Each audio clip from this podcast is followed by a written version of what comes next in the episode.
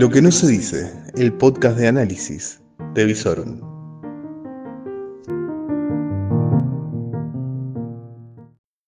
Muy pero muy buenas noches. Esto es lo que hay que saber cuando termina uno de los días más largos de la semana. El lunes, sí señoras y señores, termina el lunes 27 de septiembre y termina de una forma lamentable en la ciudad de Rosario, con más de tres homicidios y cinco heridos en esta noche de lunes y más de dos crímenes en tres horas, ya casi batiendo récords.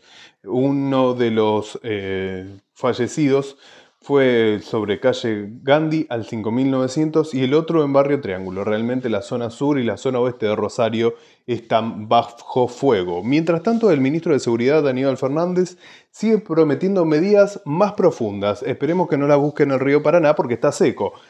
Por lo pronto, mañana se estaría reuniendo con el gobernador Perotti y luego estarían anunciando medidas que involucrarían, por supuesto, a las fuerzas federales. Del ministro de Seguridad de la provincia mucho no se sabe porque hasta ahora con Aníbal Fernández, el nuevo ministro de Seguridad Nacional, no se ha reunido.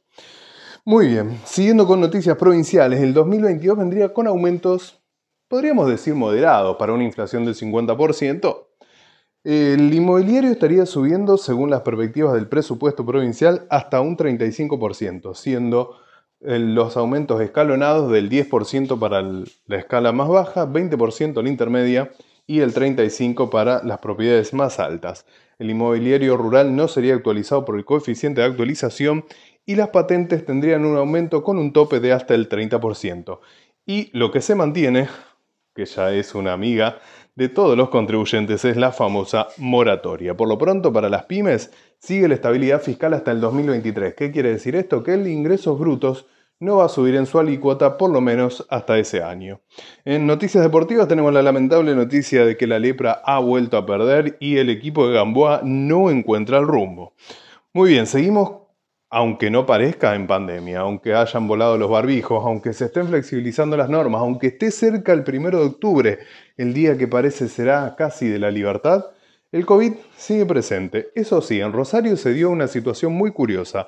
Hubo más fallecidos que casos positivos reportados. Solamente se reportaron 11 casos en la ciudad de Rosario y 13 fallecimientos. En la provincia de Santa Fe hubo 53 reportes de casos positivos. Ojo con esto, lo venimos señalando. No vaya a ser que por no testear no se esté detectando la cantidad real de casos que hay en la provincia y luego nos encontremos con sorpresas.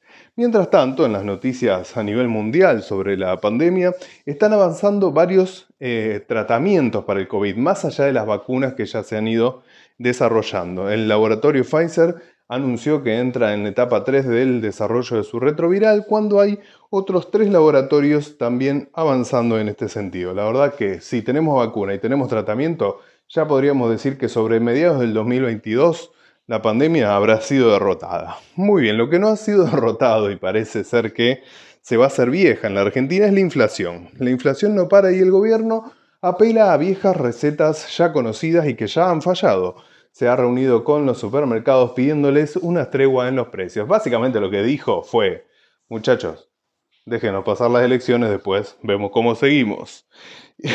Ahora, lo que no tiene freno es los intereses de las LELIC. ¿Se acuerdan que Alberto había prometido pagar los aumentos de los jubilados con los intereses de las LELIC? Que no iba a seguir con la bicicleta financiera que solamente beneficia a los oligarcas. Bueno, resulta ser que en este año se tuvieron que gastar 900 mil millones de pesos en intereses de las LELICs. Según los especialistas, esto no constituye un riesgo sistémico mientras la tasa de interés de las LELICs esté por debajo de la inflación. Es decir, mientras la inflación esté por encima del 38%, no hay problema. Eso sí, si la inflación sigue por arriba del 38%, tu bolsillo se lima, se lima, se lima y ni la billetera Santa Fe te salva. Señoras y señores, esto es lo que tenías que saber en este inicio del fin de septiembre, esperando al 1 de octubre, el día en que parece ser que todos seremos libres. Señoras y señores, será hasta mañana. Vamos a encarar el día más largo de la semana, el martes. parece ser que viene bastante gris. El viento se levantó y muy fuerte del sudeste sobre el fin del el día lunes, así que mañana va a bajar la temperatura, vamos a tener una máxima de apenas 18, 19 grados, así que por favor, que no te agarre desatento, salí abrigado, por las dudas una remerita manga corta abajo y a disfrutar que la semana, cuando te diste cuenta, se pasó volando. Esto es lo que tenías que saber cuando termina el lunes y para arrancar el martes con todo.